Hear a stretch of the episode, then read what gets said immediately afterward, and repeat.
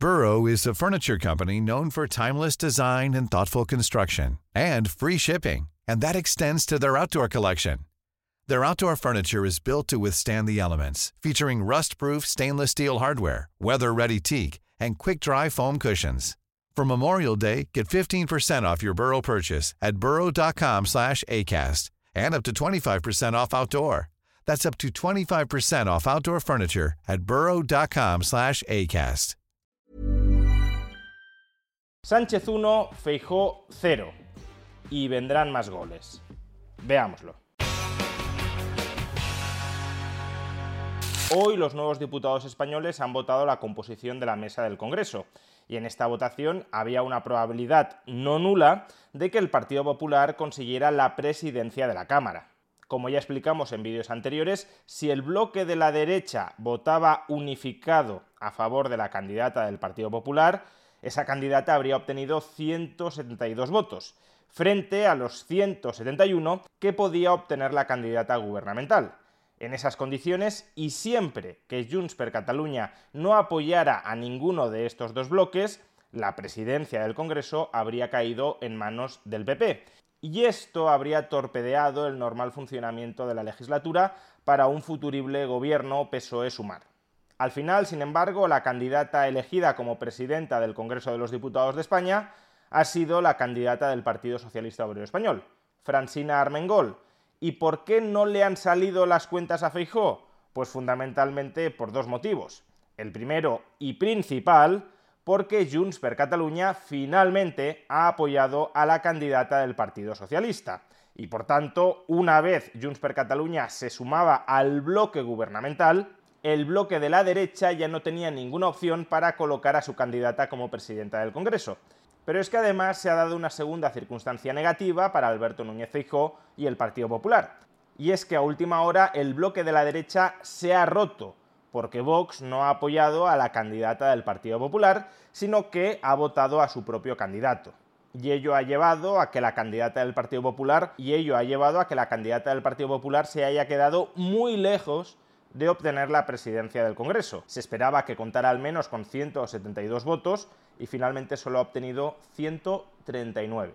Pero ¿por qué se han dado estas dos circunstancias? ¿Por qué Junts per Catalunya finalmente ha apoyado a la candidata del Partido Socialista? ¿Y por qué a última hora Vox se ha desmarcado del bloque del Partido Popular? ¿Por qué no ha apoyado a la candidata del Partido Popular? Empecemos por lo de Junts per Catalunya. En un vídeo anterior ya vimos que Carles Puigdemont, el líder de Junts per Catalunya, había advertido al Partido Socialista Obrero Español que no haría a Sánchez presidente y previsiblemente tampoco apoyaría al Partido Socialista en la elección de la mesa del Congreso si el Partido Socialista Obrero Español no cedía ante dos de sus reclamaciones. Por un lado, una amnistía general a todas las personas implicadas en el llamado procés catalán, y por otro lado un referéndum vinculante de autodeterminación. Pues bien, en esta negociación, la negociación sobre la mesa del Congreso, Junts per Catalunya ha obtenido un preacuerdo, un compromiso, una palabra dada por Sánchez respecto a una de estas dos exigencias, y más en concreto la exigencia de una amnistía. Y es que Sánchez ha accedido a tres peticiones del independentismo pero solo una de ellas es la que verdaderamente interesa y motiva a Junts per Catalunya. La primera exigencia es que se pueda utilizar el catalán en el Congreso de los Diputados de España. Para avanzar en este camino, quiero manifestar mi compromiso con el castellano, el catalán, el euskera y el gallego y la riqueza lingüística que suponen y quiero anunciarles que esta presidencia permitirá la utilización de todos esos idiomas en el Congreso desde esta sesión constitutiva. Y a su vez que España solicite que también se pueda utilizar el catalán en las instituciones europeas, algo que ya ha hecho este mismo día el ministro de Asuntos Exteriores frente a las instancias comunitarias. En segundo lugar, el independentismo también ha conseguido dos comisiones de investigación en el Congreso respecto al espionaje del caso Pegasus que afectó a líderes independentistas catalanes y respecto a los atentados del 17 de agosto de 2017 en Cambrils y en Barcelona. Pero como digo, lo importante es el tercer punto, el preacuerdo de una ley de amnistía. Textualmente, el PSOE ha aceptado lo siguiente el Estado se compromete con el fin de la represión relacionada con el 1 de octubre contra el independentismo por las vías legales necesarias. Dicho de otra manera, se trata de desjudicializar el procés catalá y la única forma de conseguir esto es con una ley de amnistía, las vías legales necesarias. Por tanto, aquí, como digo, hay un preacuerdo de ley de amnistía, que era uno de los dos objetivos de Junts per Catalunya, de Carles Puigdemont. Le falta alcanzar todavía el segundo objetivo, que es el referéndum vinculante de autodeterminación. Pero es que, claro, esto es una votación a la mesa del Congreso no es una votación de investidura. Y precisamente por eso el líder de Junts per Catalunya, Carles Puigdemont, se ha dado mucha prisa en tratar de desvincular este apoyo a la candidata socialista a la presidencia del Congreso con que Junts per Catalunya ya haya dado su placet para que Pedro Sánchez sea presidente del gobierno. Ha escrito Carles Puigdemont en Twitter. A algunos les parecerá demasiado, a otros demasiado poco. Se refiere a lo que han conseguido a cambio de votar a Francina Armengol, presidenta del Congreso. Era una negociación para la mesa del Congreso. La investidura sigue estando exactamente allí donde estaba al día siguiente de las elecciones. Es decir, que Puigdemont intenta aparentar una posición negociadora muy dura respecto a la posibilidad de que voten sí a Pedro Sánchez en la investidura.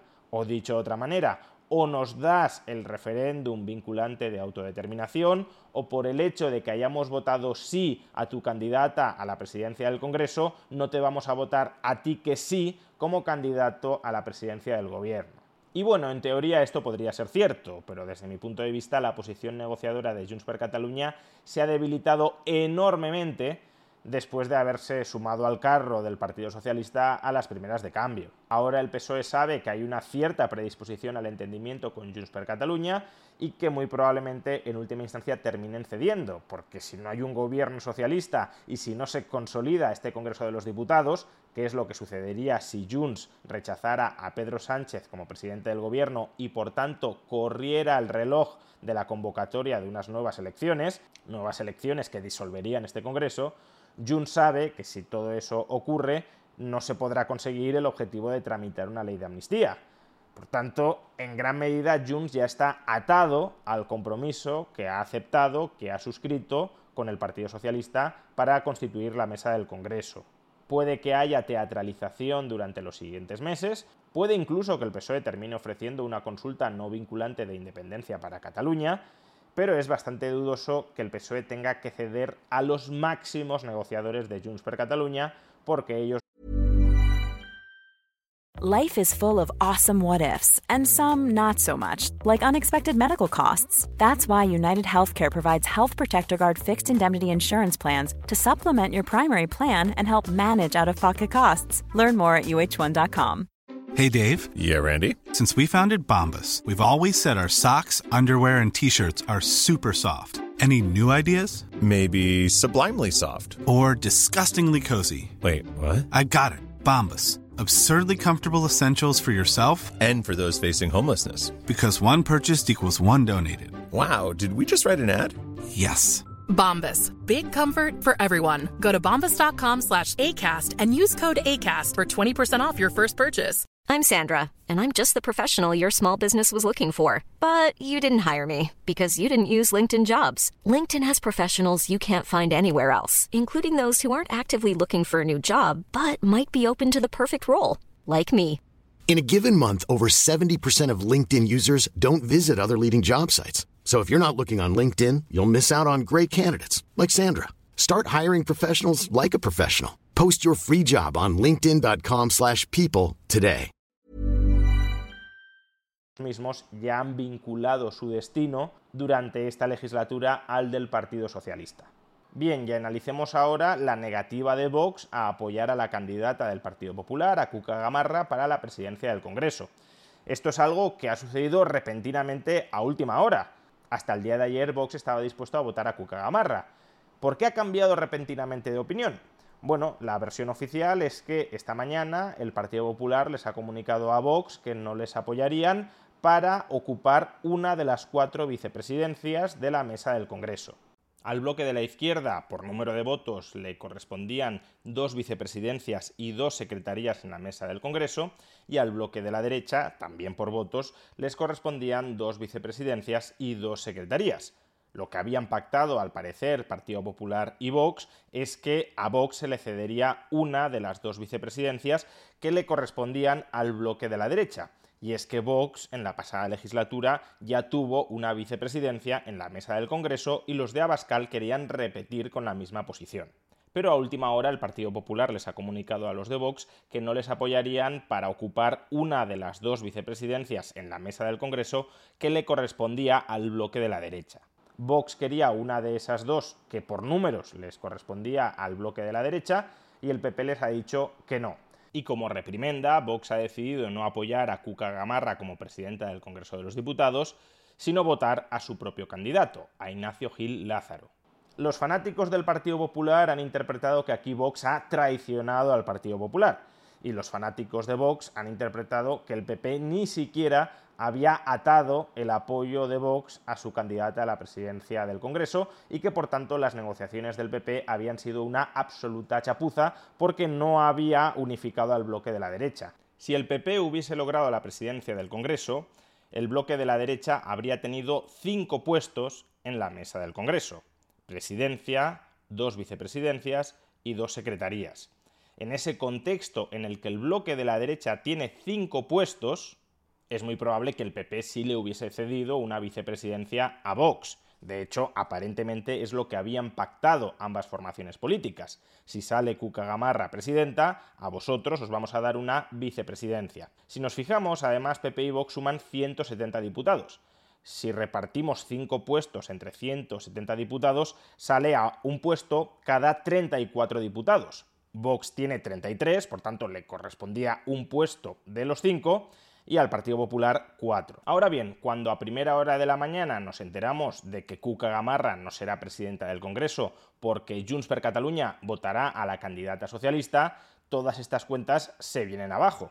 El bloque de la derecha ya no tendrá cinco puestos en la mesa, sino solo cuatro, dos vicepresidencias y dos secretarías y 170 diputados entre cuatro puestos, ya no son 34 diputados por puesto, sino 42 diputados y medio por puesto en la mesa, y Vox solo tiene 33. Con lo cual, lo que entiendo, lo que especulo que ha sucedido, que tampoco lo sé al 100%, es que el Partido Popular les habrá dicho a los de Vox, si queréis os cedemos una secretaría, pero la vicepresidencia no ya que no vamos a tener la presidencia, queremos las dos vicepresidencias, porque además cuantitativamente por número de escaños nos corresponderían. Vosotros ni siquiera llegáis a tener los escaños mínimos para tener un puesto en la mesa, no exijáis una vicepresidencia. E imagino que desde Vox les habrán dicho, o nos dais la vicepresidencia o no hay acuerdo. Y el PP ha dicho, pues no hay acuerdo. Y Vox, pues entonces no hay acuerdo y yo voy a votar a mi candidato, no al tuyo. Porque si tú no quieres mis votos, si tú dices que ya no necesitas mis votos porque no vas a llegar a la presidencia del Congreso, pues entonces mis votos me los quedo yo. Hasta cierto punto ambas posturas pueden ser comprensibles. Lo que les ha pasado a PP y Vox es que pactaron qué hacer si ganaban la votación pero no pactaron qué hacer si la perdían, es decir, no negociaron esa contingencia. Y como no había un acuerdo previo sobre qué hacer en caso de que Cuca Gamarra no saliera elegida presidenta del Congreso, cada parte ha intentado imponer unilateralmente sus intereses en ese momento de desmoronamiento del bloque de la derecha. Y como digo, ambas posturas, cada una mirando por su partido, pueden ser comprensibles. El problema es que este tipo de actitudes del Partido Popular no facilitan una convivencia, una cooperación sostenida y de buena fe a largo plazo con el que es su socio parlamentario natural, es decir, Vox. Básicamente el PP le está diciendo a Vox que solo lo cuidará, solo lo mimará, en tanto en cuanto sus votos sean absolutamente imprescindibles. En caso contrario, desprecio. Y claro, si Vox sabe que solo va a ser relevante con el PP en la medida en que sus votos sean absolutamente necesarios, y que en todos los demás casos va a ser despreciado, Vox no tiene por qué aceptar ningún tipo de sacrificio que termine beneficiando al PP. Esta relación de desconfianza mutua, de solo nos juntamos cuando haya un objetivo común que podamos alcanzar, pero en todos los demás casos nos estamos peleando y nos distanciamos, contrasta y en parte es lógico que contraste, porque en la victoria todos somos muy amigos, pero contrasta con la relación que tienen PSOE y Sumar. El bloque de la izquierda ha conseguido cinco puestos en la mesa del Congreso y por número de diputados le habrían correspondido cuatro al PSOE y uno a Sumar. Sin embargo, el PSOE, mostrándose generoso, tratando de engrasar una relación que va a ser crucial a lo largo de toda la legislatura, le ha cedido dos puestos a Sumar, el que le correspondía por número de diputados y otro que le habría correspondido al PSOE. Concretamente le ha cedido una vicepresidencia y una secretaría. Es decir, que el PP, al romper todo acuerdo con Vox, se ha quedado con los cuatro puestos que le correspondían al bloque de la derecha, y el PSOE y Sumar, al llegar unidos y compenetrados, se han repartido los cinco puestos que le correspondían al bloque de la izquierda. Tres PSOE, incluyendo la presidencia, y dos Sumar, una vicepresidencia y una secretaría. En definitiva, Pedro Sánchez es el claro vencedor del día de hoy. Por un lado, ha amarrado más o menos un bloque de investidura que incrementa su probabilidad de repetir como presidente del gobierno, y por otro ha fracturado la unidad del bloque de la derecha y ha vuelto a meter cizaña entre sus miembros. Te unificas con los tuyos y divides a tus rivales. Fortaleces tu poder y debilitas a tus adversarios. Por eso me temo que después de este gol por la escuadra de Pedro Sánchez al bloque de la derecha, vendrán durante los próximos días, semanas y meses muchos más goles.